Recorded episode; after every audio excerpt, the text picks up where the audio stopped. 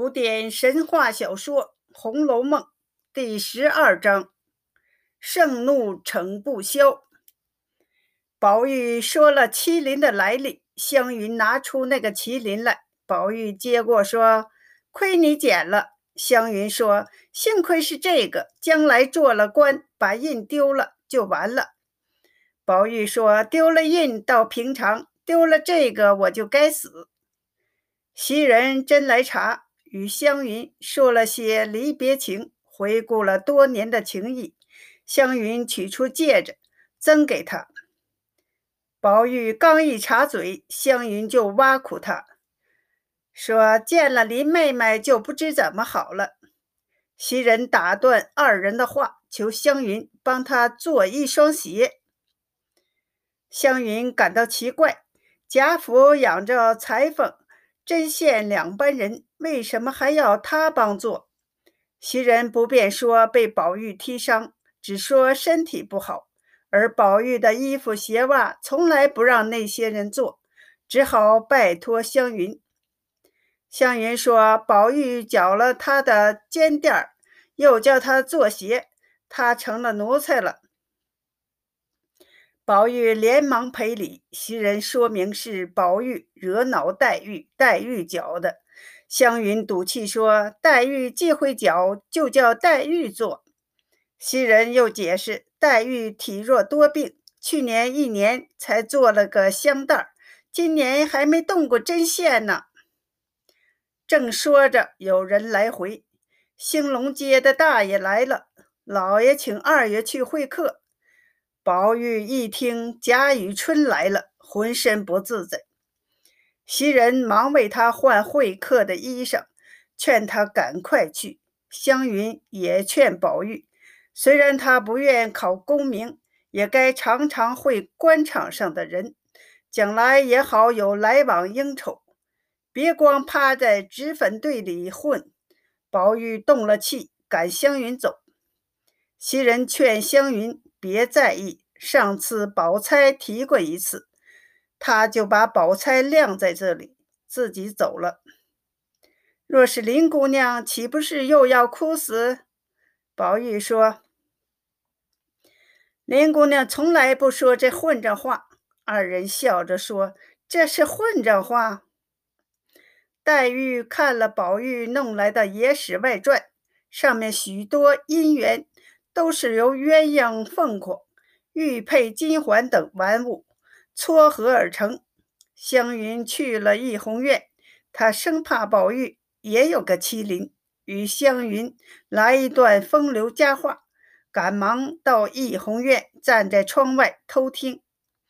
正听到湘云劝宝玉与官场上的人会会，宝玉说：“林姑娘不会这种混账话。”黛玉听了，不由又惊又喜，又悲又叹，自己眼力不错，宝玉果然是他的知己，但自己气若血亏，只怕难于久在人世，岂不是命薄？想着，不由得泪珠连连，忙转身就走。宝玉出门，正见黛玉在前面走路，似乎边走边擦泪。连忙赶上去问候，黛玉强作笑颜，说：“谁哭了？”宝玉说：“眼上泪珠还没干呢，还撒谎呢。”抬手为他擦泪，他忙退后两步，说：“又动手动脚的，说话忘了情，也就顾不得死活。死了倒不值什么，丢下什么金，又是什么麒麟，可怎么好？”宝玉又急了。问你还说这些话，到底是揍我呢，还是气我呢？黛玉深悔，又说了莽撞的话，笑着说：“我错了。”看你急得一脸汗，不禁伸手为他擦汗。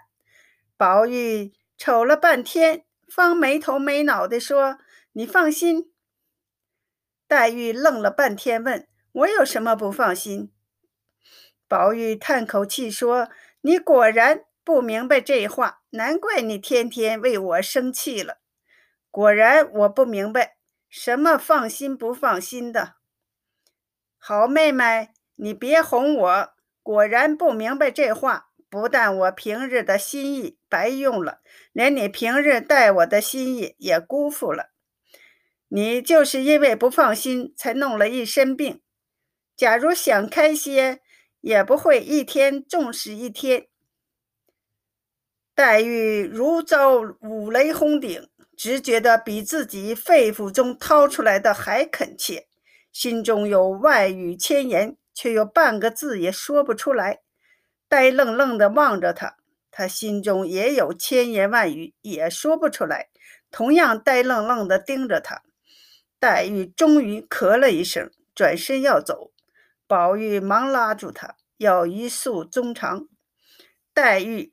拭着泪，推开他的手，说：“你的话我都明白，头也不回地走了。”宝玉出门慌张，忘了拿扇子，袭人拿了出来送给他。见二人如此缠绵，远远站下，见黛玉走了，宝玉还站在那儿发呆，就上前去。宝玉却一把拉住她，说：“好妹妹，我的心事从来不敢说，今天我大胆说出来，死也甘心。我为你也弄了一身病，只好只有你的病好了，我的病才能好。”袭人吓得大叫：“神天菩萨，坑死我了！敢是中了邪，还不快去会客？”宝玉这才醒过窍来，涨红了脸，夺过扇子就走了。袭人思量着，宝玉定为黛玉入了魔，生怕二人将来犯下风流罪过，又无法劝阻，不由摘下泪来。宝玉，宝玉见宝钗走来，就听宝钗说：“大毒日头底下出什么神儿？”袭人忙掩饰：“那里有两个雀儿打架，我看呢。”宝钗关心地问：“宝兄弟匆匆忙忙去哪里了？”袭人说：“老爷叫他。”宝钗担心宝玉受训斥，袭人说：“去会客。”宝钗就埋怨客人不知趣儿，大热天儿的胡跑什么？又问起湘云在怡红院做什么？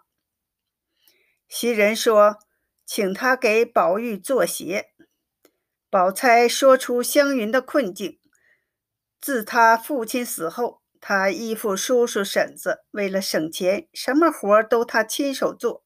别看他表面上说说笑笑，背地里却常伤心落泪，抱怨袭人不体贴湘云。袭人这才知道湘云如此劳累，后悔不该请他做活。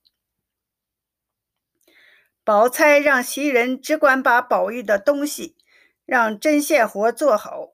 袭人说根本瞒不过宝玉，只好自己做了。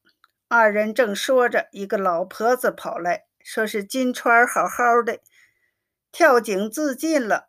袭人不觉流下泪来。宝钗忙奔向王夫人处。王夫人房中鸦雀无声，她自己独自坐在里间垂泪。宝钗在一旁默默地坐着。王夫人问宝钗：“见了宝玉没有？”接着说：“金钏跳井死了。”宝钗这才问原因。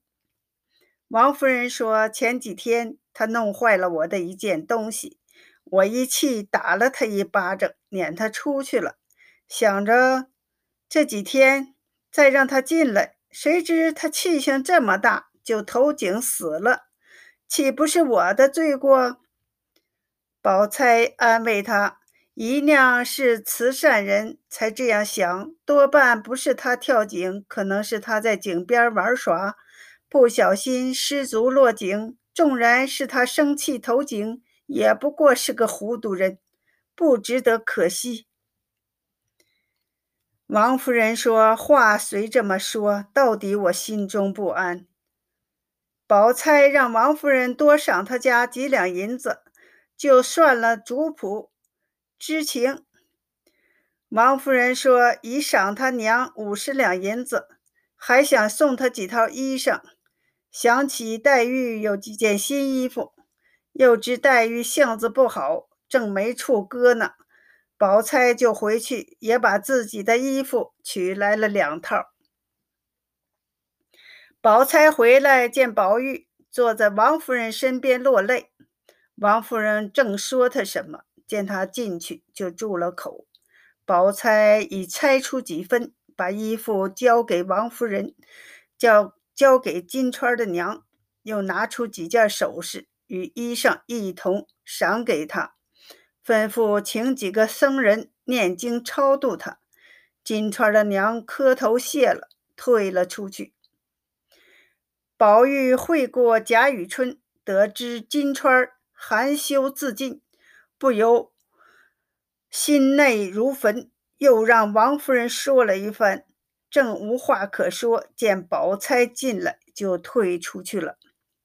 他心中哀伤，背着手，低着头，漫无目的的走着，连声感叹。他信步进了大厅，忽然和一个人撞了个满怀，抬头一看，却是贾政，不由倒吸了一口凉气，垂手恭立。贾政恼怒地说：“方才雨春。”要见你，你磨蹭半天才来，来了又唯唯诺诺，全没有一点大家风度。这会儿又唉声叹气，为什么这样？宝玉此时一心为金钏的事儿感伤，竟未听见贾政说些什么，只是愣愣地站着。贾政更加有气，正将教训他，忽听人回话。说忠信亲王府有人来，心中疑惑。平日不与忠信府有来往，来人做什么？忙换了衣裳出来接见，却是忠顺府的常府官。二人见了礼，落座献茶，未及寒暄，那官儿就说：“下官奉命而来，有事相求，烦请老先生看王爷面上做主。”贾政摸不着头脑，陪笑问：“请大人明宣，学生好遵循承办。”官儿冷笑着说：“我们府有一个唱小旦的奇官，突然三五天不见踪影，各处查访，全城人都说他与那位贤玉的令郎相好。下官启明王爷，王爷说他一刻也离不开奇官。”故此，求老先生转达令郎，请将奇官放回。说完，打了一躬。贾政又惊又气，忙唤宝玉来，怒喝：“该死的奴才！你不好好读书倒罢了，怎么做出这无法无天的事来？那奇官是忠顺王爷驾前奉承的人，你把他藏在哪里了？”宝玉大吃一惊，支吾道：“什么是奇官？我怎么会藏他？”那官冷笑着说：“现有证据，公子怎说不知？那红汗巾怎么到了公子腰里？”宝玉如遭雷击，情知无法隐藏，只好说：“听说他在城东二十里买了一处田庄，大概在那里。”那官说找不到，还要来请教，就匆匆告辞离去。贾政气得目瞪口呆，一面送那官，一面喝令站在那儿别动，回来有话问你。送走那官，贾政才回身，见贾环与几个小厮乱跑，就命小厮打贾环。贾环吓得筋酥骨软，灵机一动，说那边井里淹死了一个丫头。泡的可怕，吓得我慌忙跑开。贾政又惊又疑，自言自语：“好端端的，谁去跳井？我家自祖宗以来都是宽容待下，是谁弄出这种事来？”喝令叫贾琏、赖大来。贾环忙跪下，说：“父亲不用生气，这事儿除了太太房里的人都不知道。”贾政。让小厮离去，贾环才说：“我母亲说，二哥拉着金钏强奸未遂，打了一顿，金钏就赌气跳井了。贾政气得七窍生烟，大喝：“拿宝玉来！”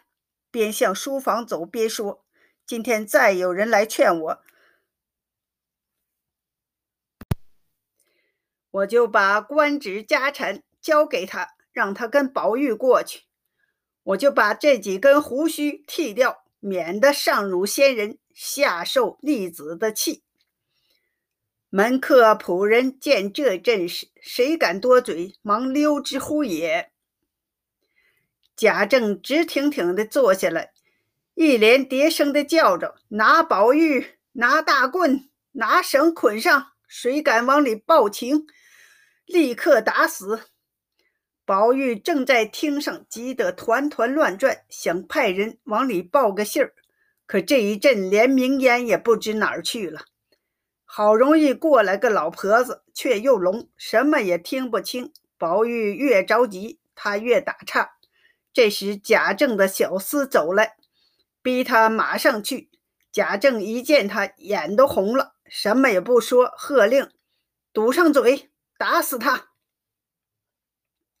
小厮们不敢违抗，只得把他摁在板凳上，打了十来板。贾政嫌打得轻，夺过板子，狠命打起来。宝玉自知求饶也没用，起先还乱哭乱嚷，后来渐渐气息微弱，哭不出来了。门客见贾政真往死里打他，纷纷劝阻。贾政大嚷：“都是你们平时把他给惯坏了，还来劝解。”明日捧得他杀父弑君，你们还来劝？门客见他气急败坏，忙着找人往里报信儿。王夫人不敢惊动贾母，筋斗流星的赶来。贾政如同火上浇油，板子下得更重。王夫人抱住板子，贾政说：“你们定要气死我才罢。”王夫人哭着劝：“宝玉谁该打？”老爷也要保重，严暑天气。假如老太太有个好歹，岂不闹大了？贾政只怪王夫人平时护着宝玉，非要用绳子勒死他不可。王夫人抱着宝玉，哭着说：“我都五十多岁了，才有这个孽障。老爷要勒死他，我也不敢劝，先把我勒死吧。”我们娘俩不如一同死了，到阴司也有个依靠。贾政长叹一声，坐在椅子上，泪如雨下。王夫人见宝玉脸色无血，绿纱内裤上尽是血迹，忍不住给他褪下裤子，从大腿打到屁股，没有一寸好肉了。哭一声，苦命的儿又哭起了假珠来。凤姐、周的姐妹都赶来了，李直跟着放声大哭。贾政的泪也如断了线的珠子直滚下来。忽听窗外一声颤巍巍的声音：“先打死我，再打死他，岂不干净了？”贾政见老母来了。慌忙迎出来，上前躬身陪笑说：“大热的天儿，母亲怎么自己出来？有话叫儿子进去吩咐不行吗？”贾母止住步，厉声说：“我虽有话吩咐，可是我没养个好儿子，叫我跟谁说去？”贾政见母亲气愤已激，跪下说：“为儿的教训儿子，也是为的光宗耀祖。”贾母啐他一口，说：“你说教训儿子是光宗耀祖，当初你父亲怎么教训你的？”贾政见贾母老泪纵横，说：“儿子一时性急，再不打他。”贾母冷笑着说：“想来是你厌烦我们娘们了，不如我们离开你，大家干净。当下传令，备轿去。”我和你们太太宝玉立刻回南京。他又对王夫人说：“如今宝玉年纪小，你疼他，他长大了为官做宦的，也未必想着你是他母亲了。贾政连忙磕头说：“母亲这样说，儿子无立足之地了。”贾母说：“你分明让我无立足之地，反说我了。我们走了，你心里干净。”又命快准备行李车辆去。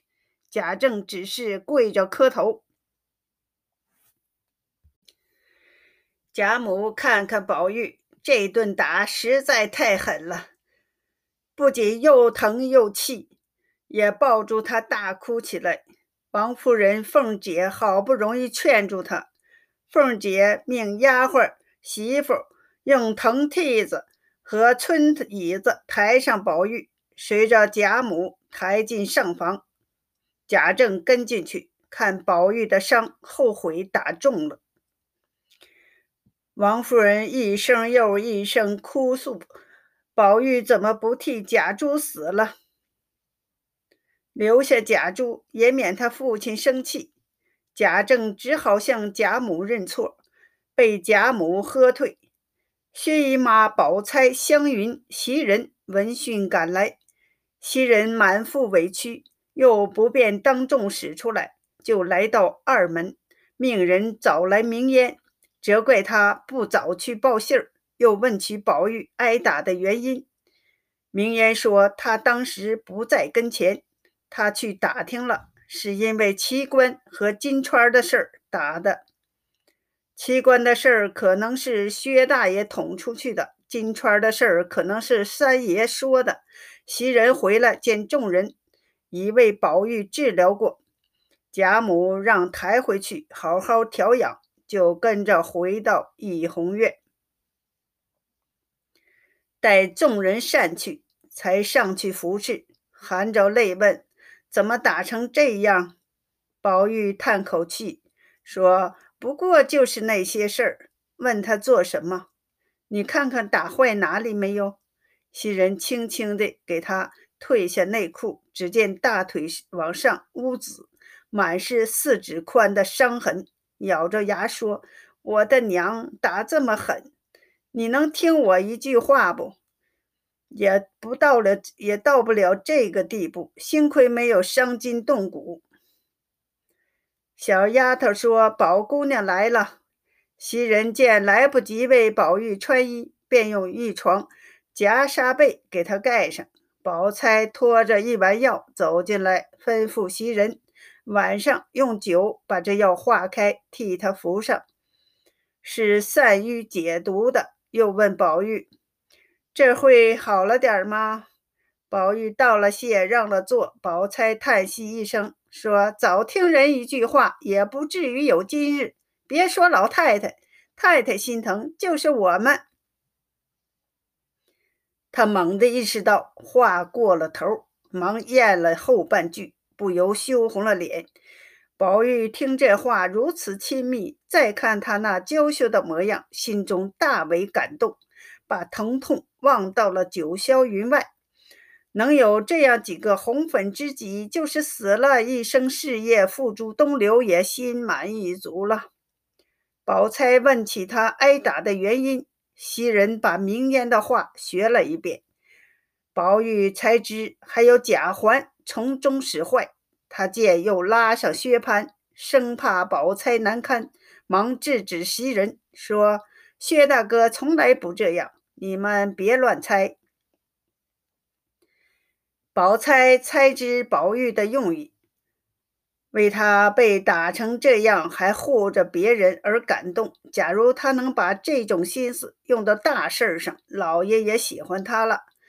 再想薛蟠放肆无度，说出宝玉在情理之中，他就安慰袭人，别把此事放在心上。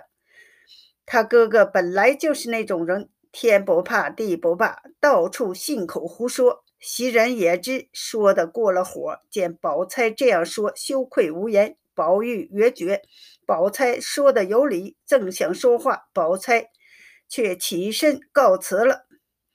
袭人送他出去。再三道谢，宝钗又叮嘱他别让宝玉胡思乱想，想吃什么玩的，直接到恒芜院要，千万别惊动老爷。宝玉再吃亏。宝玉昏昏沉沉，见蒋玉菡进来，述说忠顺王府拿他这事儿；又见金钏进来，哭诉为他投井之事儿。恍惚中有人推他，又听悲泣之声，睁眼一看，却是黛玉坐在身边，两眼肿得桃儿一般，泪流满面。他想爬起来，下身疼痛难忍，依旧趴下，心疼地责备：“你来这儿做什么？太阳虽已落下，余热还没散尽，要中了暑呢。我虽挨了打。”倒不觉得疼，你要为自己多操心。黛玉听如此说，虽未嚎啕大哭，却气塞哽咽，千言万语难于说出。好半天，她才抽抽啼啼地说：“从此你都改了吧？”宝玉长叹一声，说：“你放心，我就为这些人死了，也是情愿的。”忽听人报。二奶奶来了，黛玉忙起身要从后门走，宝玉一把拉住她，不让她走。他指指红肿的双眼，生怕凤姐拿他取笑，宝玉才放她走了。凤姐进来问了伤痛，吩咐她想吃什么，派人找她。接着薛姨妈来了，贾母也派人来了。掌灯时分，宝玉只喝两口汤，又昏睡了。府里有头脸的婆子媳妇相继赶来探望，袭人在外间接待，一一道谢，让座敬茶。王夫人派人叫一个人过去，袭人安排好，晴雯等人来到上房。王夫人埋怨他说：“你不管派谁来不行，自己来了。”谁扶持他？袭人说：“二爷已睡了，他安排好了人，怕别人来听不明白，误了事儿。”王夫人说：“没什么事儿，只问他这会子怎么样。”袭人说：“给二爷服上宝姑娘的药，好多了。”王夫人又问：“吃了什么没有？”袭人说：“老太太给的一碗汤，吃了两口。”要酸梅汤吃，我怕激着他，热伏散不出去，劝了半天，给他调了些玫瑰膏子吃了，他嫌吃烦了，不嫌甜。王夫人让彩云拿两瓶香露来，袭人接过看，是三寸大小的玻璃瓶，上面是螺丝银盖，鹅黄色的。坠子上分别写着“木须青露”“玫瑰青露”，袭人称赞：“好珍贵的东西。”王夫人说：“这是外国进贡的，你好好收着，别糟蹋了。”袭人正要走，王夫人叫住她说：“我恍惚听人说，宝玉挨打是坏儿在老爷面前说了什么？”袭人说。我只听说是为二爷霸占着戏子，人家来找老爷要，老爷才打的。王夫人摇头不信，肯定还有别的原因。袭人说：“别的原因我不知道，今天大胆的在太太面前说句不知好歹的话，请太太别生气。”王夫人说：“你说就是了。”袭人说：“论理儿。”我们二爷也得老爷教训，老爷再不管，不知将来做出什么事儿来呢。王夫人念声佛说：“我的儿，亏了你和我一样的心思。先时你朱大爷在，我是怎么管他？难道我如今倒不如管儿子？我已是五十多岁的人了，通共剩他一个。”他又生得单薄，况且老太太宝贝似的，他再有个好歹，或是老太太气坏了，那时上下不安，就惯坏了他。我常哭一阵子，劝一阵子，当时他好一阵子，过后还是老样子，直到吃了亏才罢。假如打坏了，我依靠谁呢？说着不由得滚下热泪来。袭人见王夫人悲伤，也不禁伤心落泪，说：“二爷是太太养的，太太岂不心疼？就是我们做下人的，大家落个平安，也算是福分了。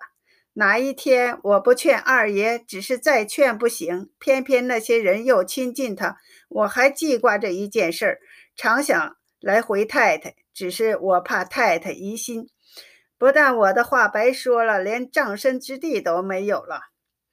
王夫人忙问：“我的儿，你只管说。近来我听到众人都夸你，只说你不过在宝玉身上留心，谁知你的话都是大道理，正合我的心事。”袭人说：“我只想请太太生个法儿，让二爷搬出园外来就好了。”王夫人吃了一惊，忙问。难道他和谁作怪了？袭人说：“太太别多心，这不过是我的小见识。如今二爷大了，姑娘们也大了，日夜一处，起坐不方便，不能不让人担心。二爷的性格，太太是知道的，偏好在我们队里闹，那起小人的嘴，有什么避讳？”心顺了，说的比皮菩萨还好听；心不顺，就偏偏连畜生都不如。将来说二爷好，大家还好过。人如雷轰顶，正处了金钏的之事，更加喜欢袭人，笑着把宝玉托付给他，绝不亏待他。袭人回去，正值宝玉醒来。回明香露之事，宝玉既命调来吃，他既挂着黛玉，又怕袭人说，就指使袭人去宝钗处借书，然后吩咐晴雯去黛玉那里看他做什么。晴雯怕就这样去不好说话，宝玉就拿出两条手帕，让晴雯以送手帕为借口。晴雯又怕黛玉起疑心，宝玉让她只管放心。晴雯到了潇湘馆，见屋里没点灯，黛玉已睡在床上，问是谁？晴雯说：“晴雯。”黛玉问：“做什么？”晴雯说：“二爷让我给姑娘送手帕。”黛玉纳了一会儿闷儿，方恍然大悟。让他留下手帕。黛玉拿着手帕，细想宝玉对她的关怀体贴，不觉神魂迟荡，心中掀起热浪，救命掌灯，研墨胶笔，在两块帕子上题了三首诗，写出心中的缠绵幽怨。再想继续写时，觉得浑身火热，脸上发烧。对着镜子一照，见两腮通红，却不知正是病根儿。他拿着帕子睡下，仍在思索。袭人到了恒芜院，宝钗去她母亲那里了，只等到二更方回。宝钗回到母亲那里，薛姨妈也听说宝玉挨打是为了薛蟠透露了宝玉和七官相好的消息。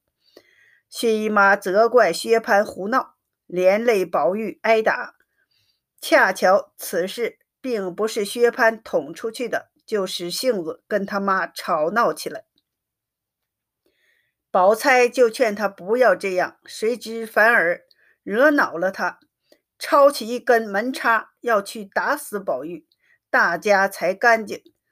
薛姨妈拉住他，让他先打死他。他就跟母亲大吵大闹，宝钗责备他不该这样说的，字字在理。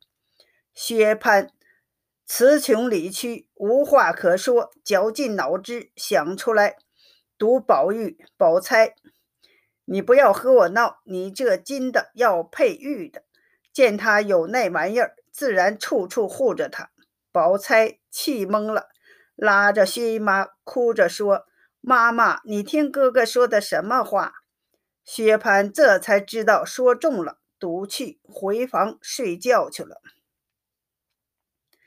宝钗满腹委屈，含泪别了母亲，回到房里哭了一夜。次日一早，也顾不得梳洗，去看母亲。可巧碰上黛玉，问他哪里去？他说家去。黛玉见他无精打采，两眼红肿，取笑说：“姐姐保重些，就是哭出两眼泪，两缸泪也治不好棒伤。”宝钗谁听出黛玉挖苦他，但因记着母亲哥哥，也不回头，一直走了。黛玉立在花荫下，见李直三村姊妹及亲友一起。走向怡红院，正纳闷怎么不见凤姐，却见她搀着贾母，后面跟着邢夫人、王夫人、周姨娘一群人走了过来。